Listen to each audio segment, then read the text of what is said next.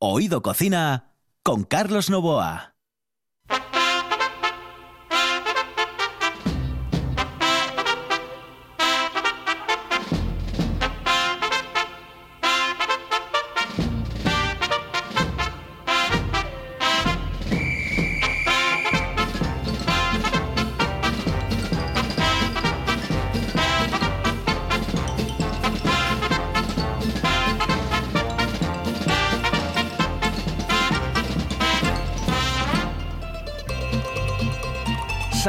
Amigos, muy buenos días. Esta es la sintonía de RPA y estamos en Oído Cocina.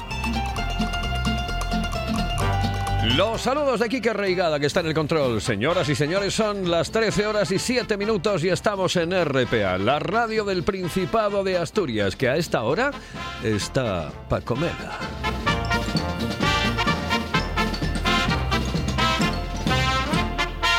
Y ya saben ustedes que este es un programa absolutamente atípico dentro del mundo de la gastronomía. Lo es eh, cuando se evita a las 11 de la noche y a las 6 de la mañana. Y no les quiero ni contar cuando realizamos este especial verano. Es todavía más atípico. Señoras y señores, aquí comienza Oído Cocina.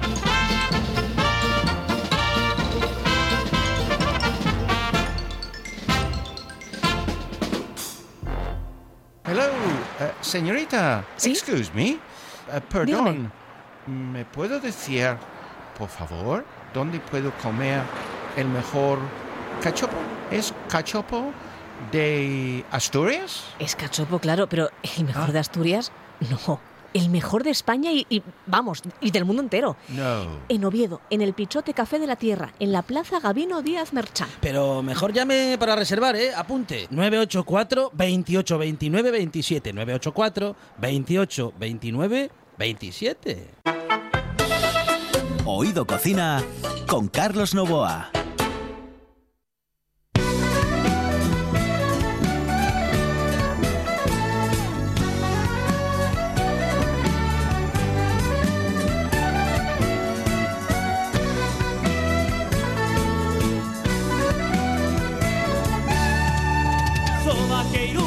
Vaqueiro, sou vaqueiro, vivo entre la vaqueira, sou filho de Juan Barreiro, nací en meta de la braña.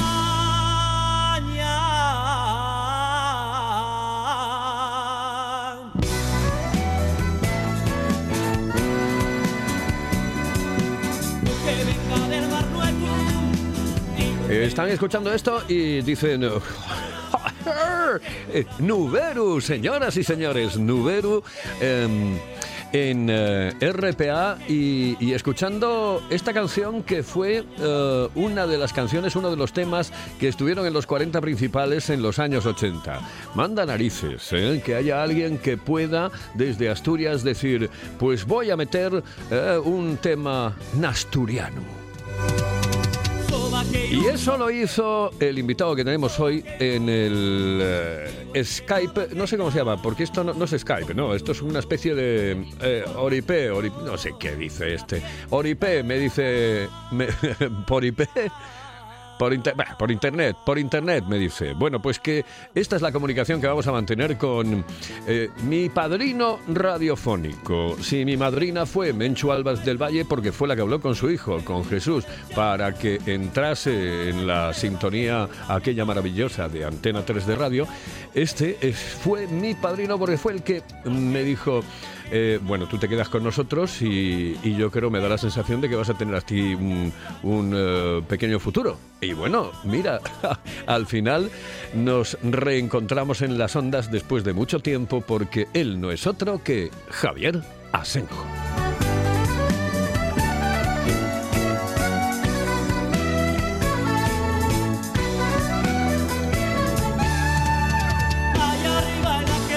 Es uno de los eh, tipos que tiene un currículum, vamos, ahora ya sería imposible. Es decir, él quiere buscar eh, trabajo en un momento determinado, ahora ya no, evidentemente, pero quiere buscar, y es que no, no encontraría eh, páginas de, de- una libreta para meter todo su currículum, porque, bueno, estuvo en los 40 principales y fue el que inició los 40 principales en Asturias, en este querido Principado de Asturias. Estuvo en Ser Asturias, estuvo en Radio Minuto, estuvo en TLG, estuvo en Galicia, se marchó, estuvo en la cadena Ser en Gijón, estuvo en Kiss FM, ah, estuvo en RPA, pero es que, eh, claro, yo no puedo resumir absolutamente todo porque ah, me resultaría muy, muy complicado. Yo lo que sí recuerdo es que fue el tipo que me dio ah, la posibilidad de trabajar en la radio y que mm, siempre me mostró un cariño terrible, Javier Asenjo. Javier, muy buenos días, saludos cordiales. Saludos cordiales.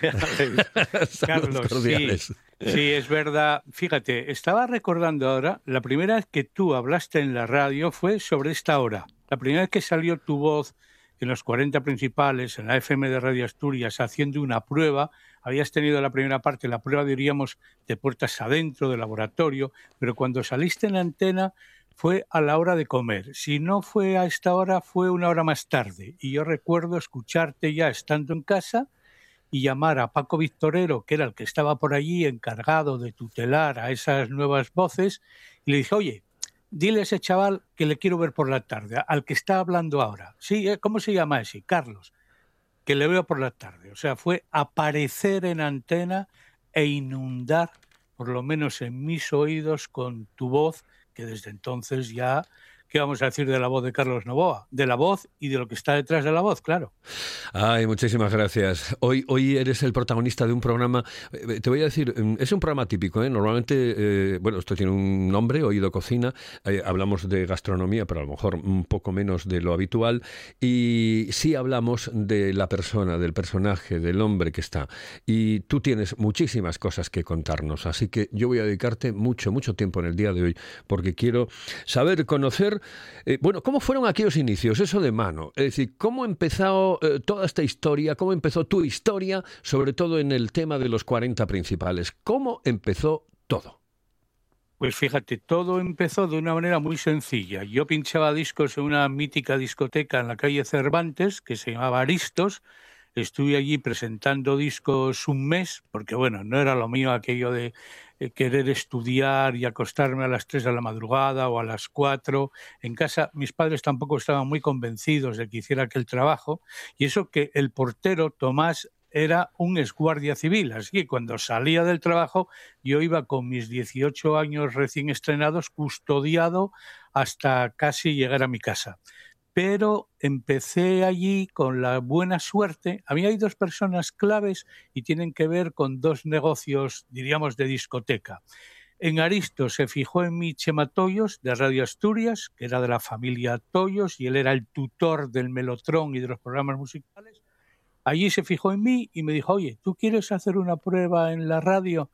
Y allí me fui, en septiembre pues del 70, en septiembre del 70, para allá, para allá fui y así, y así empezó. Me hizo un hueco de una hora los sábados por la tarde, ya sabes que estábamos allí, la selección española, o si no española, asturiana de disjockeys, ahí había inmensidad, el mítico Carlos Migón, Juan Miranda, Estrada, Jorge Lorenzana, bueno, el propio Luciano García hacía también una hora, José Miguel Cano, bueno, aquello era una mezcla de locutores y de, y de chavales entusiasmados por la radio y, ahí empezó, curiosamente.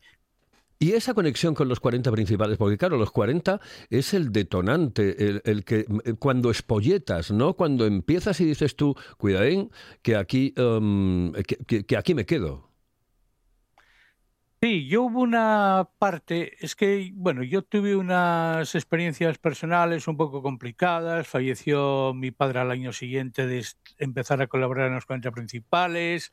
Había estado trabajando, pues fíjate, con el censo, haciendo el censo y, y aquella encuesta del Instituto Nacional de Estadística. Me pateé parte de Oviedo, Ventanielles, Limanes, bueno, ¿qué te voy a contar? O sea, estuve por allí haciendo, y entonces me gané la vida con eso simultáneamente a trabajar en los 40 principales.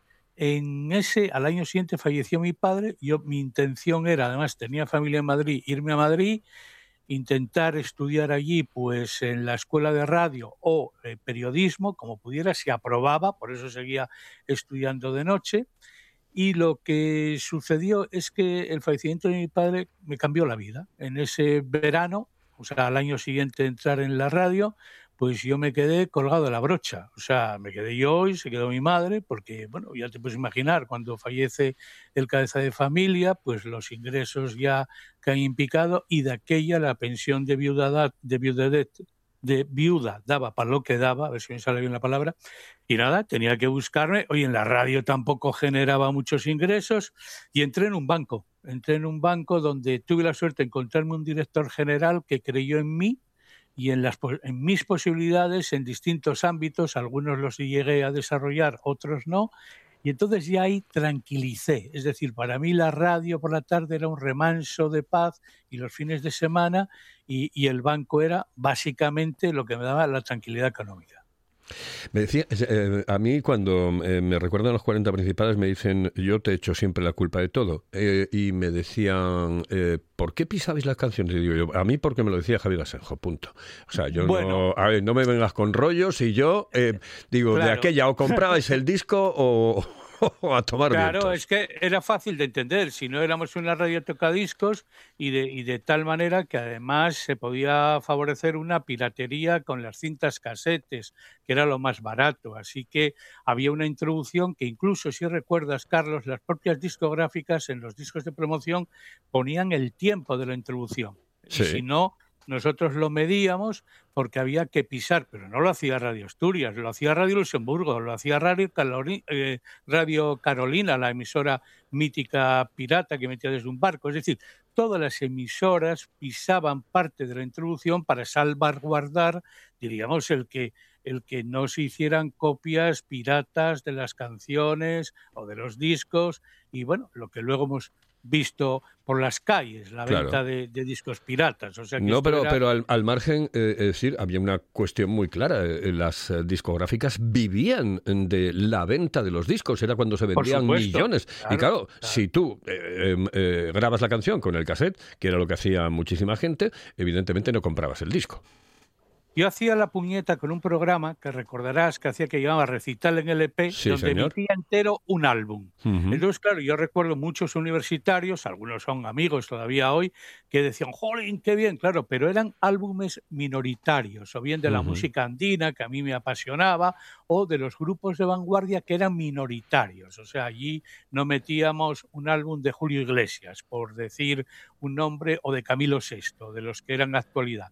Aquellos álbumes de vanguardia lo que sí hacían era aficionar a gente a esas nuevas vanguardias musicales, acercarse a ellos. Y las discográficas no lo veían para nada con desagrado, veían que era eso, un espacio más bien divulgativo, pero con los discos populares efectivamente pisábamos la, la introducción. Mira, falleció hace pocas semanas José María Cámara, que fue uno de los altos jefes de la industria discográfica, primero en CBS y luego en Ariola. Esta persona, allá por el año 82, eh, 81, en Mallorca, un concierto que fui a ver allí de, de Luis Eduardo Aute, estuvimos luego por la noche allí, por lo típico, tomando algo, y fue la primera persona a la que oí que el futuro de la industria discográfica iba a ser la venta de derechos, no de soportes. Yo quedé, le volví a preguntar, ¿cómo? Entonces el CD, no, no, no, el CD es el siguiente paso al vinilo pero el futuro de la industria será la venta de derechos. Y así es. Eh, comencé con un comencé y además a propósito con un disco de Nuberu porque tú fuiste eh, el que realmente lanzó eh, a la fama muchísimos grupos asturianos y la razón sencilla era meterlo en los 40 pero no era tan fácil meter a Nuberu por ejemplo hablando en asturiano en los 40 no, no, para nada. Había, se hacía la vista gorda con las emisoras de eh, Cataluña y del País Vasco, que metían en la programación, en la lista, canciones catalanas y canciones en euskera, pero con el resto, Rafael Rever era muy reacio, muy reacio, y no le gustaba nada. Era una apuesta personal la que yo hacía cuando había una opción a meter un disco rojo y yo empecé a tirar, bueno, de Nuberu, de Stucas, de Cuélebre, de Jerónimo Granda, etcétera, de muchos. ¿Por qué lo hacía? Bueno, primero, además, lo hacíamos, lo hacía Radio Asturias porque era su política, es decir, volcarse en apoyar lo asturiano, esa era, diríamos, una de las esencias de la emisora de Radio Asturias, que era propiedad de asturianos, y eh, también hay que destacar que de aquella no había ni una peseta de subvención en la difusión de la cultura asturiana en la radio. Cuidado. Es decir, no recibíamos un duro. Por eso cuando a mí alguien me decía, nada, estáis comprados por Camilo VI, por Perales, por no sé quién. Entonces yo decía, ¿y por Nuberu? ¿Y por Estucas?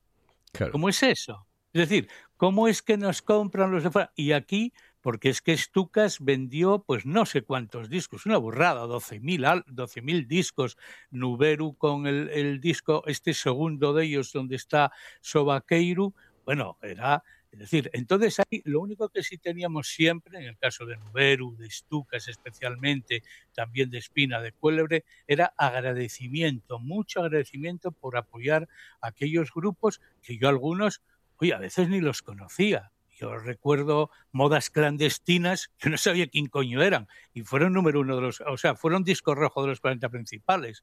Así que era sencillamente, veíamos que la antena de Radio Asturias de los 40 principales y de la FM podía albergar toda la música y ahí yo nunca creí en los programas gueto, o sea, nunca creí esto de hacer media hora de música en asturiano o para Asturias, no, no una programación entera con música donde esté Bob Dylan, Paul McCartney y al lado Chus Pedro o al lado los Estucas. En eso es en lo que creo. Es decir, cuando hacemos pequeños retos, encogemos.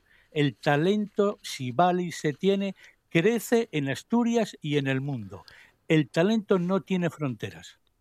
Anécdotas 300.000 porque las ha habido y muchísimas. Pero vamos, eh, yo digo por resumir. Bueno, a mí me cogieron, por ejemplo, me cogió el, el uh, haciendo los 40 principales el, 11, el uh, 23 de febrero. Pero yo recuerdo uno, por, Javier nos ponía siempre, en los discos nos ponía notas, ¿no? Ponía notas, pues eh, la, chorradas, ¿no?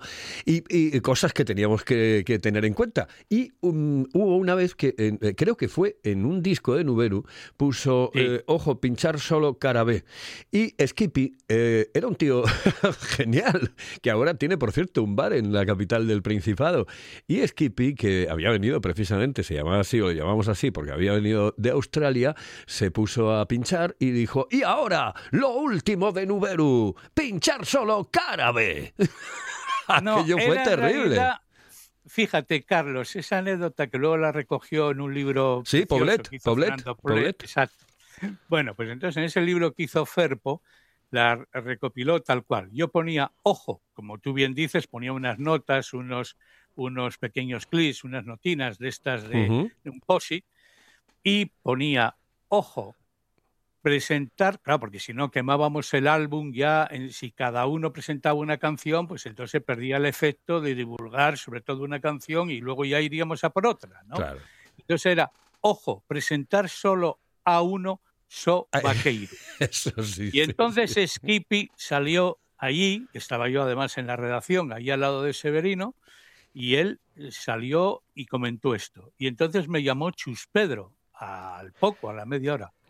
Oye, oh, ¿quién que tienes ahí que dice me cago en la puta que el disco de Nuberu se titula Presentar, ojo, presentar solo a uno, So Vaqueiro? ¿Quién es? Dije yo, ¿cómo he hecho? Espera. Fui allí, entré en la cabina y dije, oye, Skippy, trae el disco. Oye, ¿cómo se titula el, el álbum este? Joder, el de, el de Nuberu. ¿Tú cómo das...? Y él allí, delante de mí, con Santa Paz, dijo, ojo, presentar solo a uno, so aquello.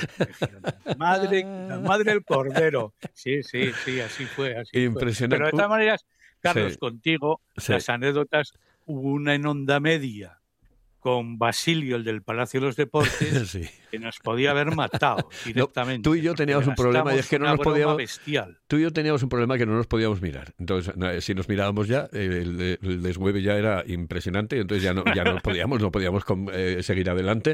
Es decir, había que meter música. Yo recuerdo una vez que entrevistamos a un juez que metió un viaje al micrófono, yo tuve que salir porque ya me, me- me Sí, lloraba. Sí, sí.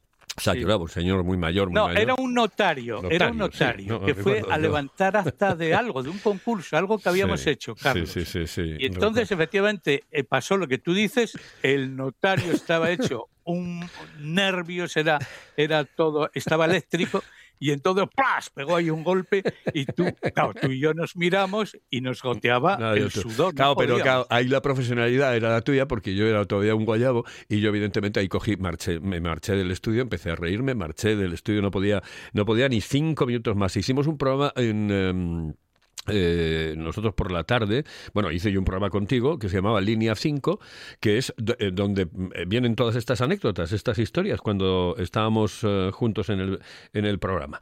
Bueno, se acaban los 40 principales y te vas a dónde, ¿qué haces? No, fui a. Bueno, ahí ya.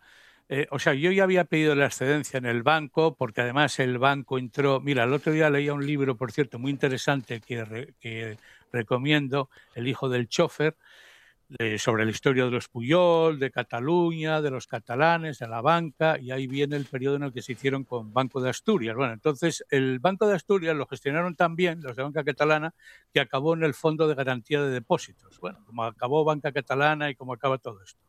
Y entonces, claro, y allí me quedaba ya pues a, devolver impagados, o sea, una función que, bueno, muy digna, pero que no era para la que yo creía estar en el banco o para la que el director general en su día me había sugerido que fuera para allá. En total, que pedí la excedencia por 10 años y fui a los 40 principales y luego ahí hubo un momento en el que Rever quería tirar de mí para otra emisora de 40 principales, otras dos que había en España, pero surgió lo de una frecuencia en Gijón que, luego se convirtió en Radio Minuto, porque Fontán, el director general, me dijo, oiga, ¿y con esa emisora qué podemos hacer? Los 40 principales en Gijón. Y yo le dije, oiga, que los 40 principales de Radio Asturias se oyen en Gijón perfectamente, que vamos a hacer esta competencia a Radio Asturias. Y entonces, dando vueltas a qué hacer con esa emisora, fui a Barcelona, escuché el formato de Radio Minuto de allí y le dije a Fontán, eso es lo que debemos hacer en Gijón, porque Gijón además es muy local, tiene un periódico muy local y yo creo que una emisora con noticias locales va a poder ser importante. Y así fue, eso fue lo de Radio Minuto, luego me fui a Galicia también a, allí a, o sea, el, impacto de Radio Minuto, además me acuerdo, Carlos, porque también me preguntaban, oye, ¿cómo no trajiste a Carlos Novoa a Radio Minuto? Dije yo, porque vamos a ver, Carlos Novoa ya de presentar discos está servido. Y, esto es presentar discos y leer noticias con una estructura mínima de redacción. Y fue cuando sabía que te cortejaba Antena 3, porque bueno, yo, porque con Orlando Sanz tenía y tengo buen trato, y yo sabía también los movimientos que había para esa emisora de la Asociación de la Prensa. Y entonces yo ya vi que allí eh, probablemente era Antena 3 la que tenía más opciones y pues eh, ahí se abría una ventana para ti perfecta, como así la aprovechaste, con Jesús a, la cabeza como director, Jesús Ortiz, competimos, fuimos muy competidores Radio Minuto y Antena 3, pero con un respeto fantástico, o sea, teníamos, teníamos muy buena relación. Y, y entonces, claro, por eso Carlos Nova y otras personas que, que estaban por ahí en la, en la vorágine radiofónica juvenil, pues se fueron a seguir creciendo, en, unos en Antena 3 y en Radio Minuto. Yo es que de Oviedo no vino nadie detrás de mí. Bueno, yo es que estoy convencido de que si te hubiese dicho en aquel momento, oye Javi, joder, eh, que, buf, que me encantaría. Pero claro, me llegaba lo de Antena 3. Antena 3 era algo que empezaba de aquella a pegar muy, muy fuerte. Y dices tú, bueno, pues mira, me quedo aquí. Después, claro, a los uh, dos meses de estar allí eh, en García me meten deportes y ya que quiero que. que no, te, no, te, puedo contar claro. otra historia. Oye, el, el, y después el, el, um, el feeling con la tele. Bueno, Vamos a ver, con la tele. Pues mira, te decía lo de disjockey en Aristos. Bueno, pues yo no sé si recuerdas que yo los sábados cogía el coche y me iba a la Felguera, a la discoteca 0DB, a presentar una hora de música. Sí, señor. Y estando, bueno, pues estando un día allí presentando música, apareció un señor así adusto, con barba, y me dijo, oye, ¿tú estarías interesado en hacer una colaboración en el Centro Regional de Televisión para hablar de música, de espectáculos, tal? Y yo, bueno, pruebo con las mismas, esto se lo dije un sábado, y a la semana siguiente, un domingo por la mañana, aparecí por Melquiades Álvarez, que era donde estaba el centro regional, encima de la caja rural, a hacer una entrevista a Braulio, aquel cantante Sí. canario. Y otro que era asturiano, que era Daniel Velázquez. Y allí hice las dos entrevistas, ahí en el plató, en aquel mini plató que tenían, un set pequeñísimo, allí encima del Ateneo, al lado del Ateneo. Y, y Samuel Ortega, que esta era la persona, me dijo, oye, mira, pues entonces, oye, esto quedó muy bien, lo vamos a emitir, y nada, allí ya me fichó.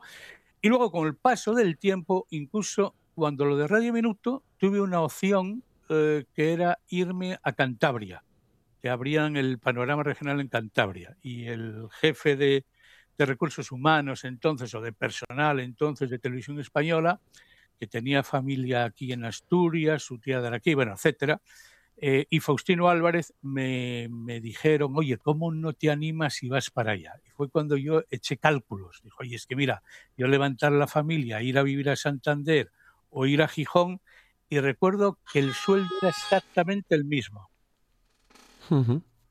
Y así que con las mismas dije, no, voy a seguir con esto de la radio, porque, bueno, teníamos una niña pequeña, eh, acababa de tener ya un, otro, el, el segundo, y entonces no me animé por eso a ir a Cantabria. Bueno, vamos a irnos con un consejo y seguimos. Estamos con Javier Asenjo en RPA y en Oído Cocina.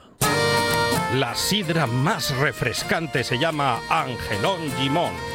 Con la calidad de viuda de Angelón llega la primera sidra con zumo de limón, naranja y lima. Sorprendente, divertida, refrescante. La dulzura de la manzana, la frescura del limón. En bares y también en nuestra tienda online. Necesites Bran. Gózalo con Angelón Gimón.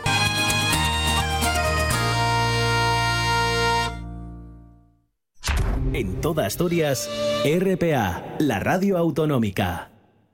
Oído Cocina con Carlos Novoa.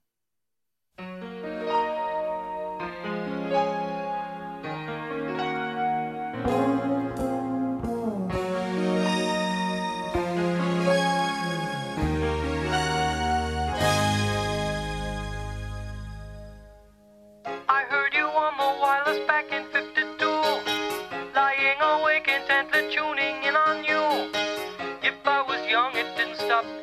Cuando salió esta canción de los Buggles, eh, concretamente, y volvemos un poco atrás, en los 40 principales me dijo Javier, esta va a ser un bombazo de la madre que lo fundó. Y así fue. Fue número uno de los 40 principales durante muchísimo tiempo y además retrataba una historia que algunos decían podía suceder. Y era que el vídeo, o la televisión, o estas cosas, matasen a la estrella de la radio. No fue así, no va a ser así nunca. Pero, Javi, eh, te recuerdas de, de esta canción de los Buggles, ¿no? Claro, claro. Es más, fíjate, Paco el Loco, eh, que ahora está viviendo y tiene un estudio en Cádiz, estuvo por aquí, por Gijón, con un grupo que ahora no recuerdo cómo se llama, haciendo una versión de otra canción muy parecida a esta, que era aquella de del egipcio, aquella de Caminando como un egipcio, y esas son canciones que para mí son muy similares, la de la, esta de los Buggles y la otra de, de eso, Caminando como un egipcio o así. Claro, claro, esta canción a algunos nos la ponían para chincharnos, pero efectivamente el vídeo no ha matado a la estrella de la radio y, ni la matará nunca. Es más, muchas estrellas de la radio lo han sido posteriormente de la tele. Y oye, hablando de estrellas, y tú que este programa, cuando te escucho, se me pone la boca así un poco, aunque yo no soy un gran gastrónomo, hombre, tonto tampoco soy. Es decir, comer bien, o ir a sitios que bien a comer. Me gusta. Entonces me acuerdo con los de las casas, con los de las casas de discos, fíjate, estaba recordando, ¿sabes a dónde les llevaba con mucha frecuencia? A la gruta, que ya no existe. Sí, señor, sí, A señor. la gruta, a la gruta de los hermanos Cantón, de De Narciso. Narciso, sí. Porque además, fíjate, antes hablaban en el informativo de que empieza una semana cultural o de algún ámbito en la fábrica de armas. Fíjate, los hermanos Cantón tenían un barín al lado de la fábrica de armas, La Fama, Bodegón La Fama, que hacían unos bocadillos que yo de niño, cuando venía de- del catecismo de la iglesia a la corte, me ponía allí a ver el escaparate y si tenía alguna peseta me compraba el bocadillo. Luego mi madre me reñía porque decía, ¿qué andas comprando de comer por ahí, hombre? Si tienes aquí en casa, que tienes que comprar fuera? Y, esa- y recuerdo esos bocadillos de los hermanos Cantón, que luego tuvieron también un barín arriba, el previo, allí donde la parada del autobús de la parada de Occidente, la Plaza de Occidente, antes de montar el emporio de la gruta. Primero fue Hermanos Cantón, también ahí arriba, con unos bocadillos de jamón maravillosos. Pues fíjate, en la gruta, puf, yo que- quedé... Recuerdo una cantante mexicana, Yuri, que casi se queda a vivir allí. O sea, Me acuerdo. empezamos a comer y salimos a las 7 de la tarde, por lo menos, de allí. O sea, era una cosa, aquella Yuri no paraba. Y eso que estaba delgadina, pero nada, estaba feliz, picoteando allí, comiendo allí, charlando, bebiendo sidra. Y Juan Pardo, otra que recuerdo muy grata fue con Juan Pardo. Y además recuerdo, fíjate, Carlos, el menú que me gustaba a mí era espárragos y lenguao menier. Y luego, eso sí, me reservaba para el postre que era el Peñasanta, que el postre era una maravilla. Así que recuerdo a los hermanos Cantón y a la Gruta. Y me acuerdo que también, yo creo que te llevaste alguno a Logos, y creo que fue el de la. Orquesta Mondragón.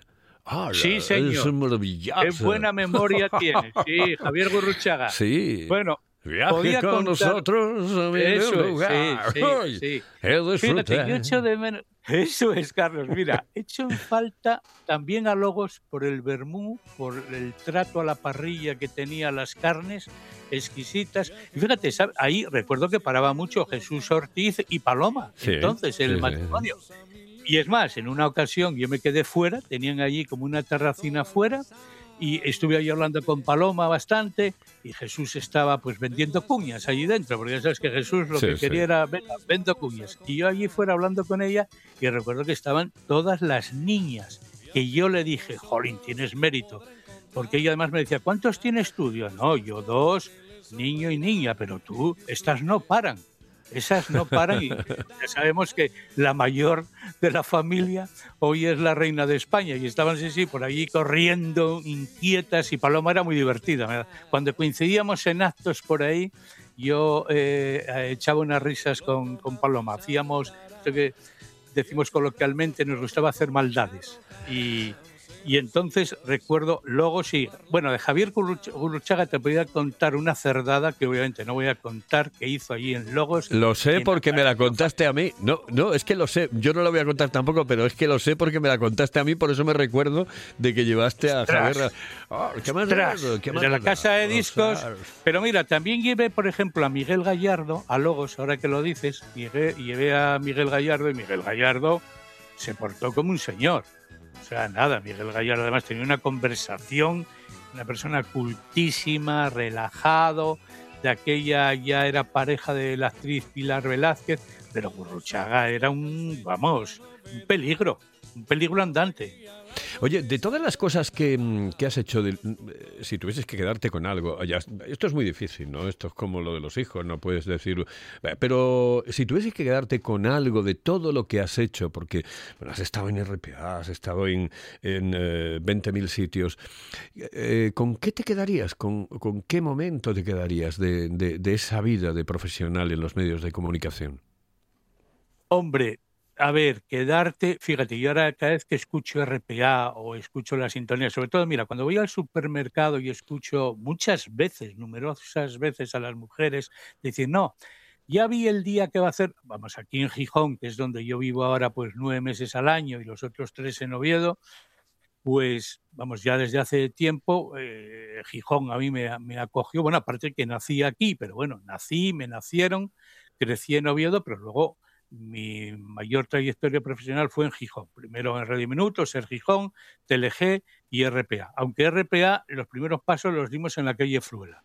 Y, y entonces yo, eh, cuando escucho a las mujeres decir que vieron la información del tiempo en TPA y que hoy va a hacer sol porque lo vi en TPA, fíjate, recuerdo cuando Juan Joguera Navarrena apostó por usar como marca para la tele TPA y yo, con toda la humildad, tengo que decir que no lo veía. O sea, decía, jolín, es que las siglas, coño, la autonómica, la televisión autonómica, Teleasturias, porque además Teleasturias ya eh, dejaba de emitir la, la, tele aquella, bueno, que tú conoces, donde estaba Cachero por allí. Uh -huh. Entonces yo le decía, venga, Teleasturias, además yo creo que estaba registrado y tal. Pero eh, Juanjo se empeñó en TPA.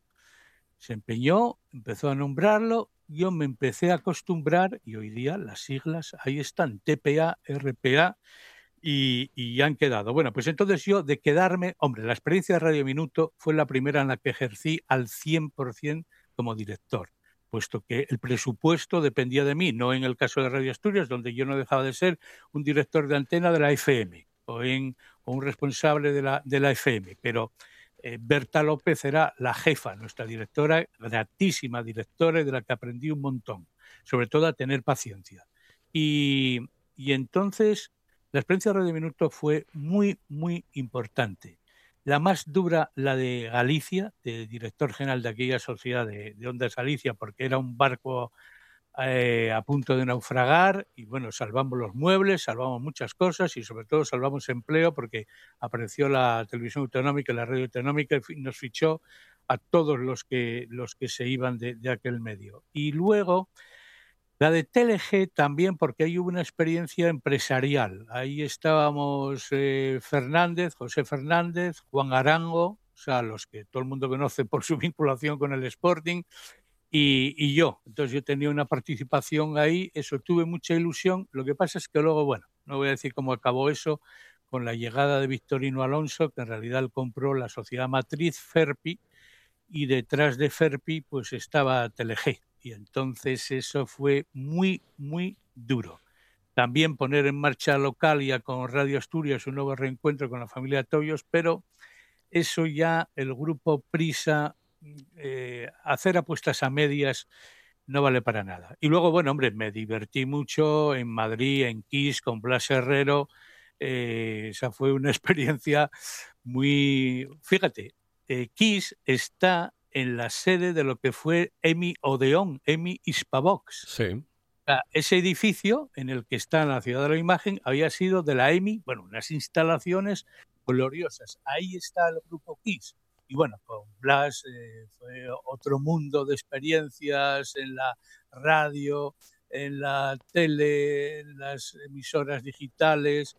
Y bueno, ahí, ahí lo pasé bien y además me vino muy, muy, bien en ese momento ir a Madrid porque tenía ganas de salir de Asturias. O sea que el tiempo que estuve en Madrid lo disfruté, pero mucho. Escucha esto, escucha esto, por favor, escucha esto.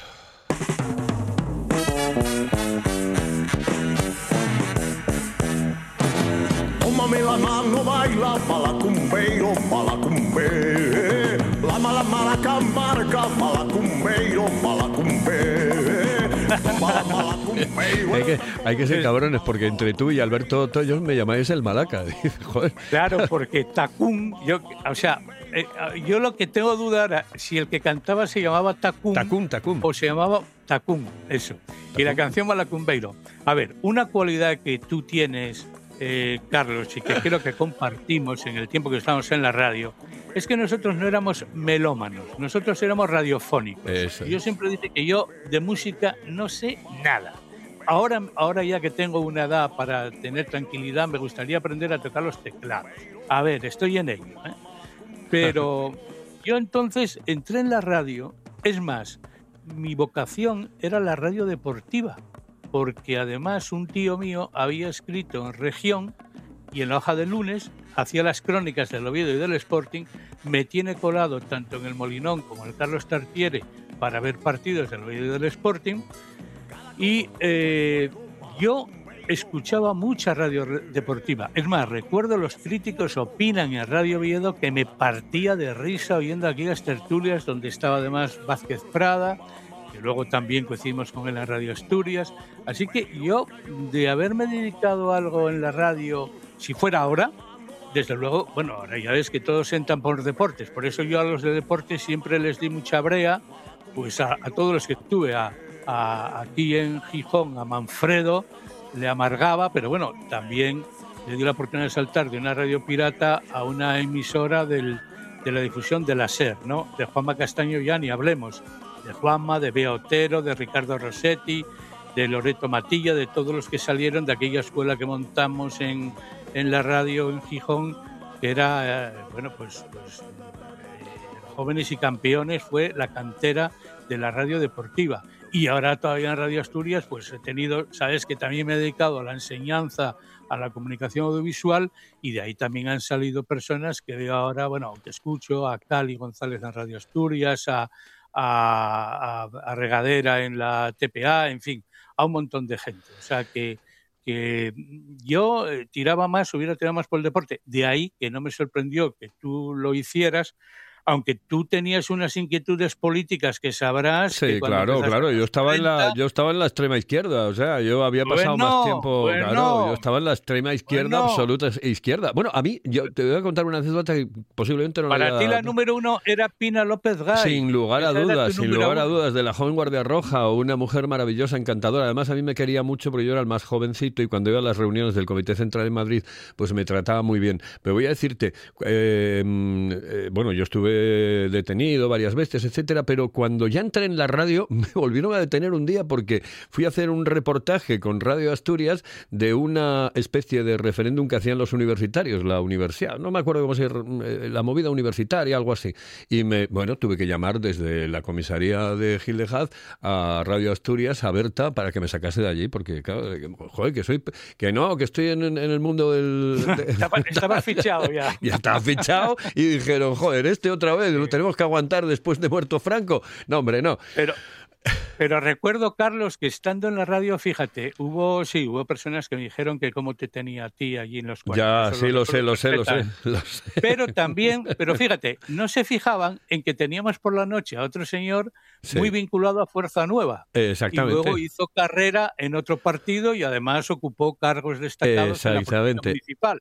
Pero yo decía, oye, lo mismo que yo, o sea, eh, aquí hay un señor que viene a poner jazz. Claro. Entonces este señor viene a poner jazz. Pues a- había, o sea, presentar recuerdo, había un, 40. había un tipo eh, que mm, para mí mm, fue un maestro y un gran, eh, una gran persona que me quería muchísimo y era Ricardo Vázquez Prado y precisamente Sí. no era de la extrema izquierda.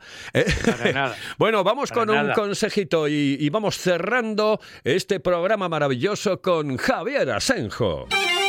Paladea el auténtico sabor de Asturias con la sidra natural M. Busto, galardonada con la medalla de oro en los premios Japan Awards 2021. Degusta el paraíso, disfruta de la tradición. Sidra natural M. Busto, desde 1939, la mejor sidra del mundo. Esto es RPA, la radio autonómica de Asturias. Oído Cocina con Carlos Novoa.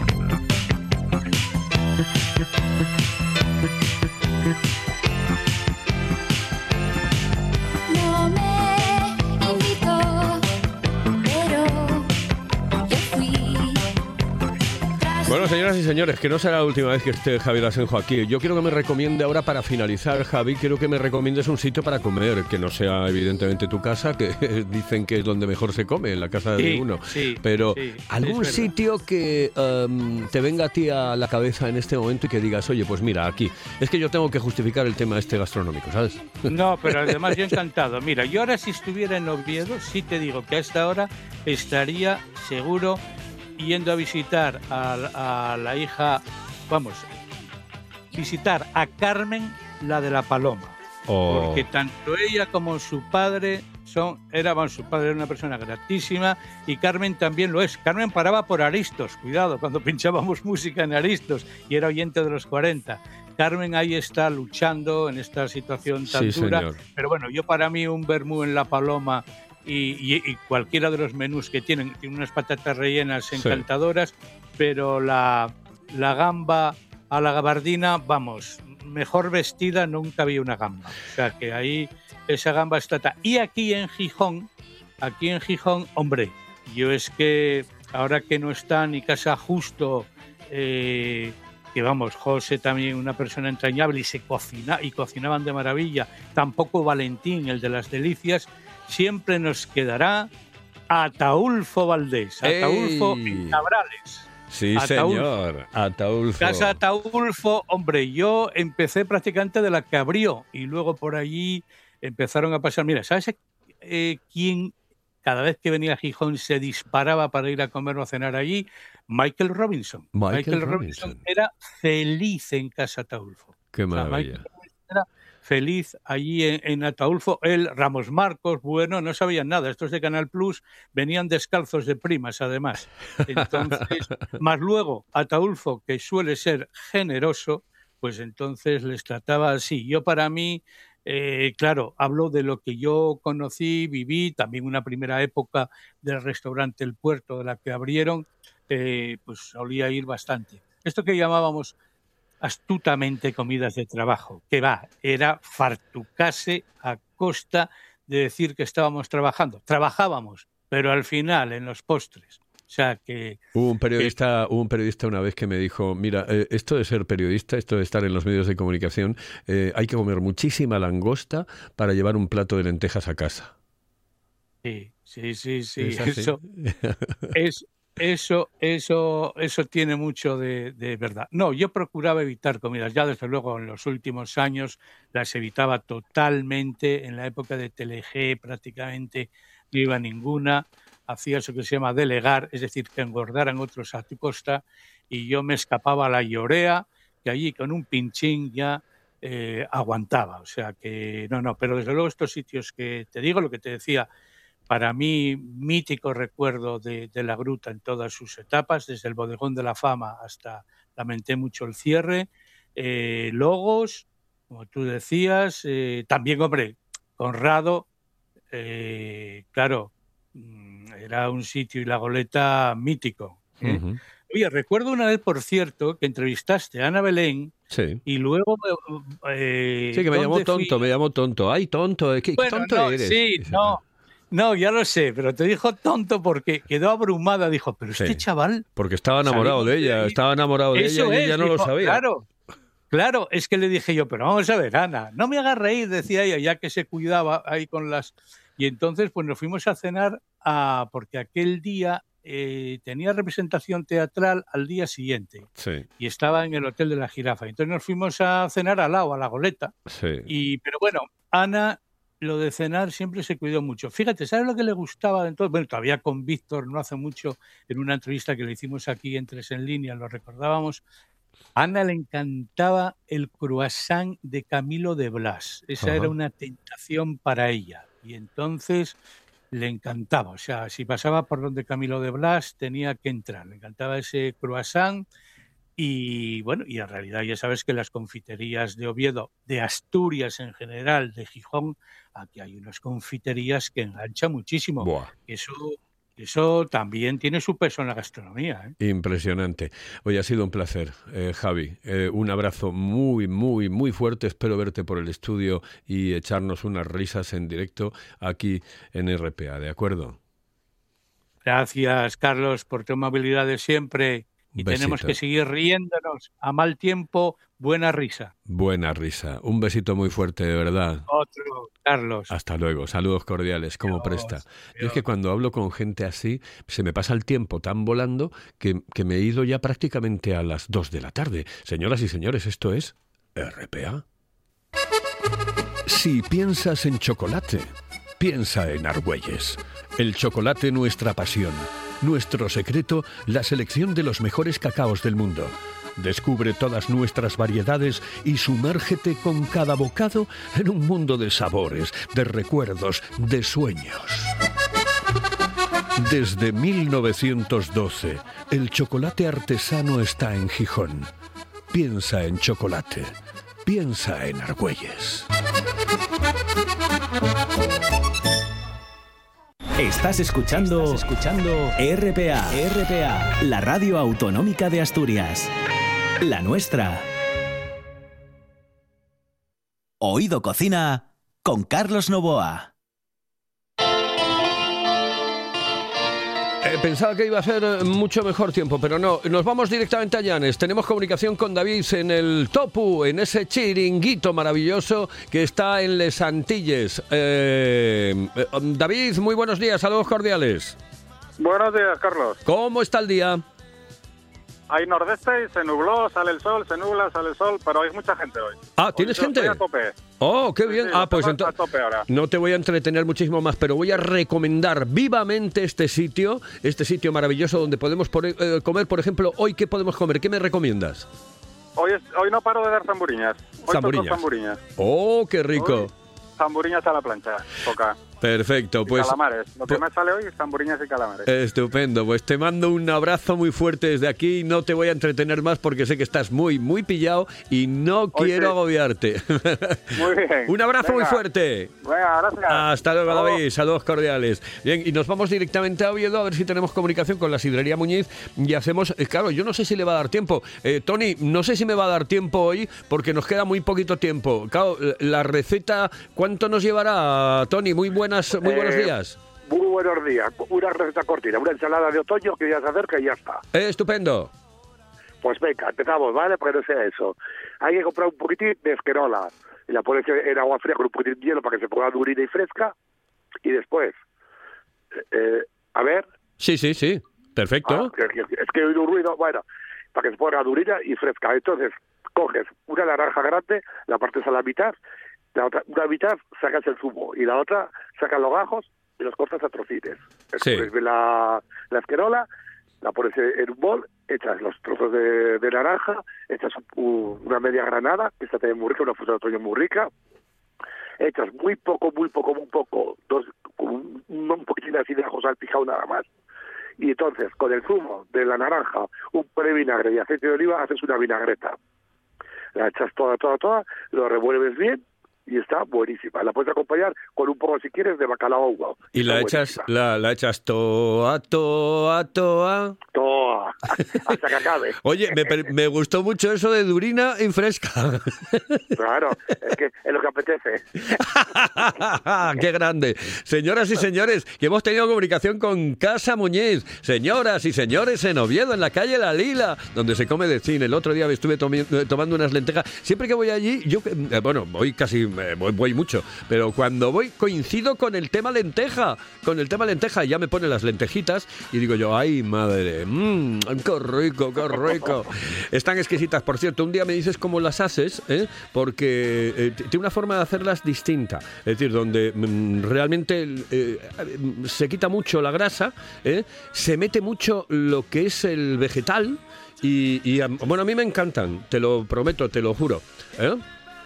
Eh, Y la Salo- está muy rica, se nota, bueno, pues ala, un besito muy fuerte. Un beso para todos. Vete, Ah, hasta luego, hasta luego. Hasta luego, eh, durita y fresca. Joder, que, que me prestó a mí lo de durita y fresca. Señoras y señores, esto es la radio. Esto es la radio, on the radio, on the radio.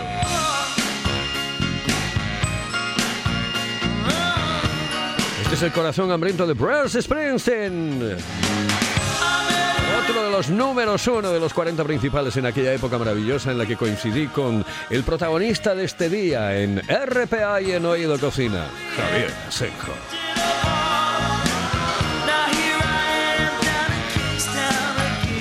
En el control estuvo Kike Reigada, aquí al micrófono Carlos Novoa. Esto es la radio. Esta es la radio. ¿Sabes lo que es la radio? El mejor medio de comunicación del mundo. Saludos amigos. Muy buenos días y que ustedes lo pasen muy pero que muy bien.